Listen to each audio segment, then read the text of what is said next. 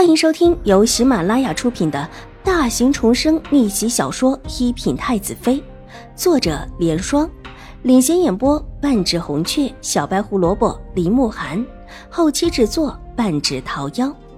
喜欢宫斗宅斗的你千万不要错过哟，赶紧订阅吧！第四百三十七集，小姐。您会不会是弄错了？玉洁觉得有一些迷糊了。这种情况下，不应当是老夫人或者将军出面和二小姐好好谈谈吗？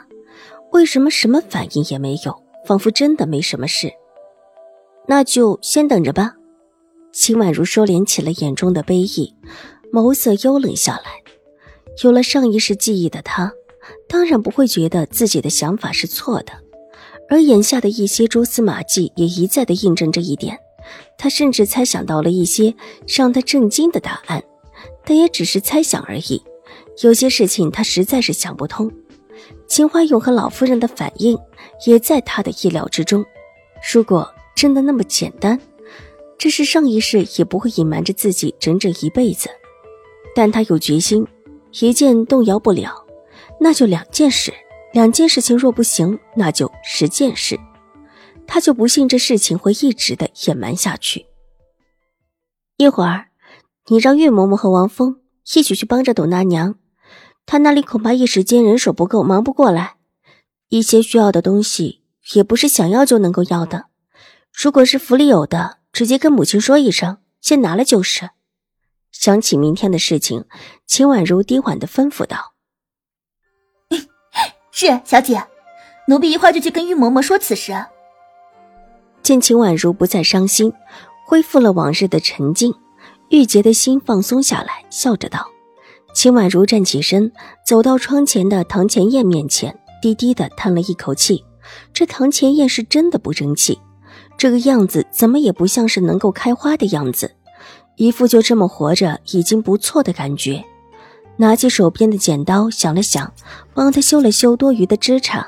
明天这位成王可不一定会满意，可不管如何，总得好好的修剪一番，别让他发现自己照顾的不尽力。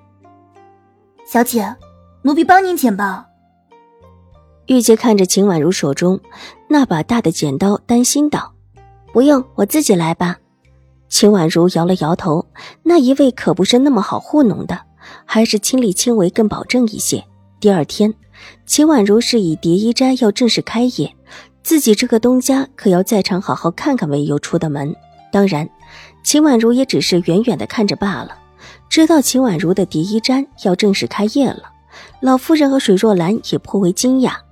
原本想着秦婉如不过是玩玩的罢了，想不到还真的有模有样的开起店来，而且动作还不慢。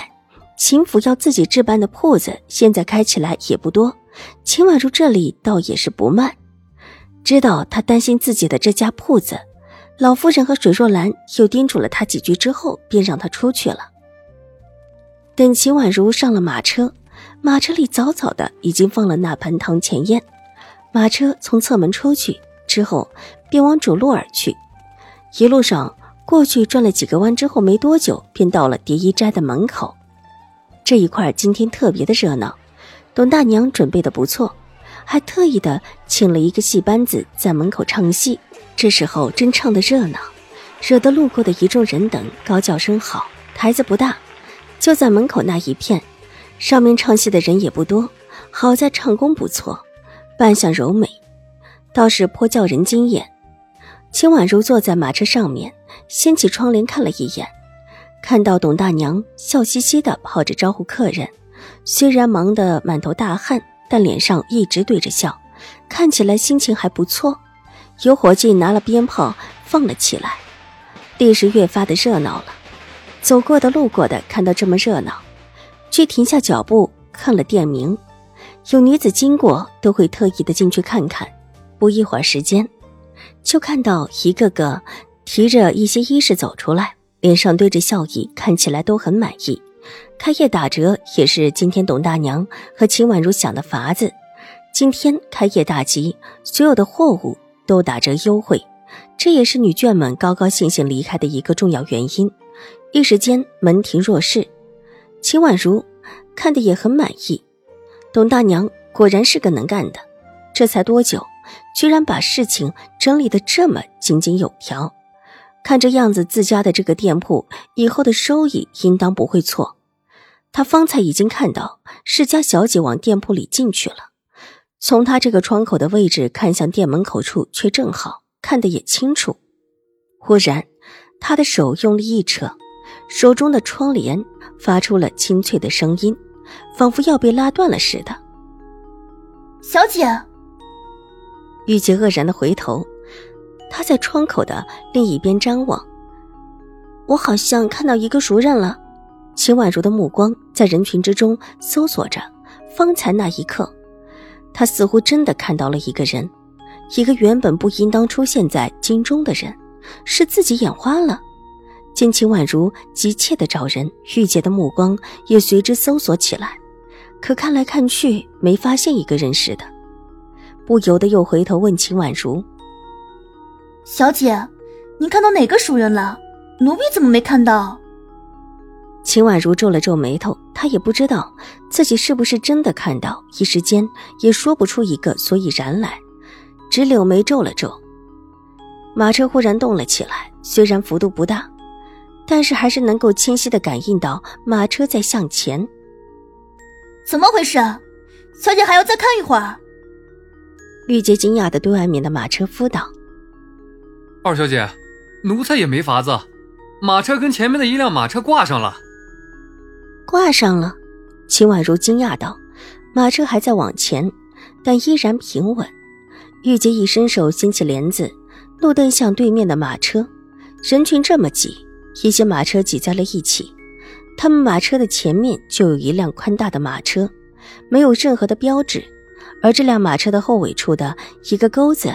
却是勾住了秦婉如的马车的马辕，坐在马辕上的马车夫一脸无奈地扬着鞭子，却终究不敢落下来。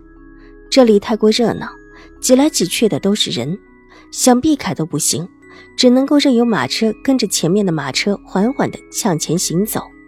看清楚这一点，玉洁就要从马车里出来，想把钩子给摘了，却看到。前面车窗处探出一张脸的时候，停下了手，回头看了看还一脸茫然的秦婉如，玉洁无奈的回身，把手中的帘子落了下来，隔绝了外面的视线。小姐，奴婢看到前面的车子里是小轩子。玉洁极其无奈道：“今天自家主子也算是应邀出门，她当然知道，只是想不到成王殿下会以这种方式邀请到自家小姐。”玉洁觉得这位王爷可真是太会胡闹了，让马车夫不用惊慌，跟着过去就是了。秦婉如虽然也惊讶于楚留臣的做法，但也只能无奈的道：“玉洁点了点头，又掀起了帘子，瞪了一眼从前面车窗里望过来笑眯眯的小轩子一眼，低声让马车夫跟上去。两辆马车于是一前一后的出了这一段热闹的街市。”本集播讲完毕，下集更精彩，千万不要错过哟！